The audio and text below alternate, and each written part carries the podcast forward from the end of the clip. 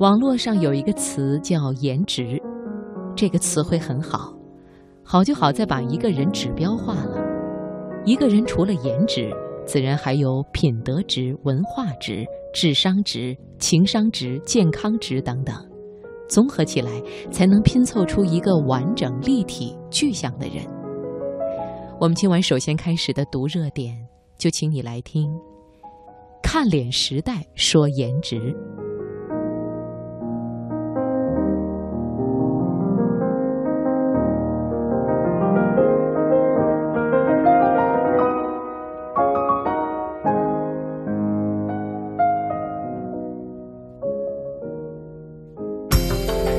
生活的脉搏，读出热点的精华，读热点。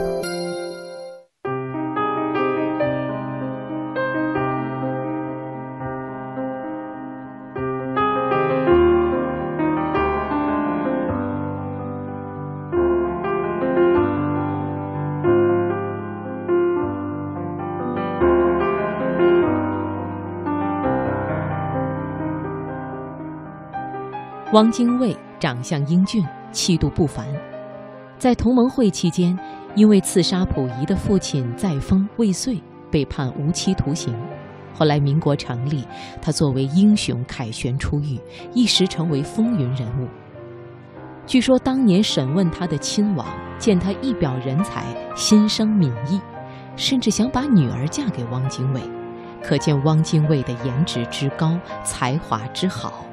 但是。历史后来开了一个大玩笑，这位一表人才的热血青年，后来却做了日本人的汉奸。虽然过了七十多年，仍然遭到中国人的唾弃和不耻。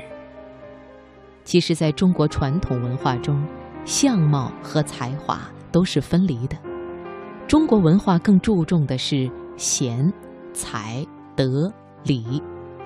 古往今来的经典著作，鲜有对一个人的相貌与才华做对等的判断，否则就会遭到贻笑了。曾国藩是晚清大臣，享誉天下，但是英国人戈登在他的著述中这样描述曾国藩：曾国藩却是中等个子，身材肥胖。脸上皱纹密布，脸色阴沉，目光迟钝，举止行动表现出优柔寡断的样子。他穿着陈旧，衣服打皱，上面还有斑斑的油迹。在戈登的眼里，曾国藩就是一个糟老头子，没有什么出众之处，看上去甚至有些笨头笨脑的。清代著名学者、桐城派名家。安徽人方宗成第一次见到曾国藩，也极为惊讶，觉得他根本就不像一位总督和将领，宽大和平，不自金伐，望之如一老教师耳。方宗成的这段描述，实则暗有褒奖，之所谓“大象西行，大音希声”，这向来是中国文化的最高境界。国之大气，相貌平常，行为平常，这就具有了文化上的艺术美感。网友们创造出来的颜值，真的是很好的词汇。他把一个人指标化了。一个人除了颜值，自然还有品德值、文化值、智商值、情商值、健康值等等。综合起来，才能拼凑出一个完整、立体、具象的人。如果从现代心理学角度考量，其实曾国藩属于粘液质性格。这类人的性格特点是反应缓慢、行动拘直、谨慎内向，但是观察思考比一般人细，下判断也比一般人要慢。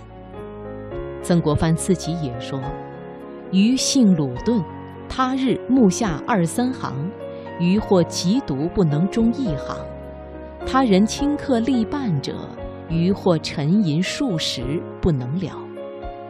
可见，曾国藩不是那种见了人就滔滔不绝、指点天下、喜欢发表漂亮观点的人。但是，这样的人能在大风浪中面不改色，不为环境所动，极具理性思维，其做决策也极少冲动，也不可能有精悍之风，所以更能联谊交友，天下贤士为之归心。美国期刊《哈佛大学商业评论》曾经发表了一篇科研文章，阐释那些外表不对称，也就是颜值不高的人，更能够成为杰出的领袖。他们引用了大量数据支持这个论证。这样的论证不可全信，但是里面的观点很有道理。因为不好看的外表，会使得他们需要付出加倍的努力，才能赢得别人的认可。这使得他们在知识储备、人际交往、组织领导方面的才能越发得到开发锻炼，而那些相貌好的人恰恰相反。现在有一种观点，说这是一个看脸的时代。实际上，在人类的进化史中，真的难以彻底剔除人性中的爱美基因。但是千百年来，没有一种看脸文化可以主导社会主流价值观。无论一个人如何搔首弄姿，或是风华绝代，最后沉淀下来的，可以让人去称道的东西，只有两样：德行和成就。然后才是这个人长得还可以。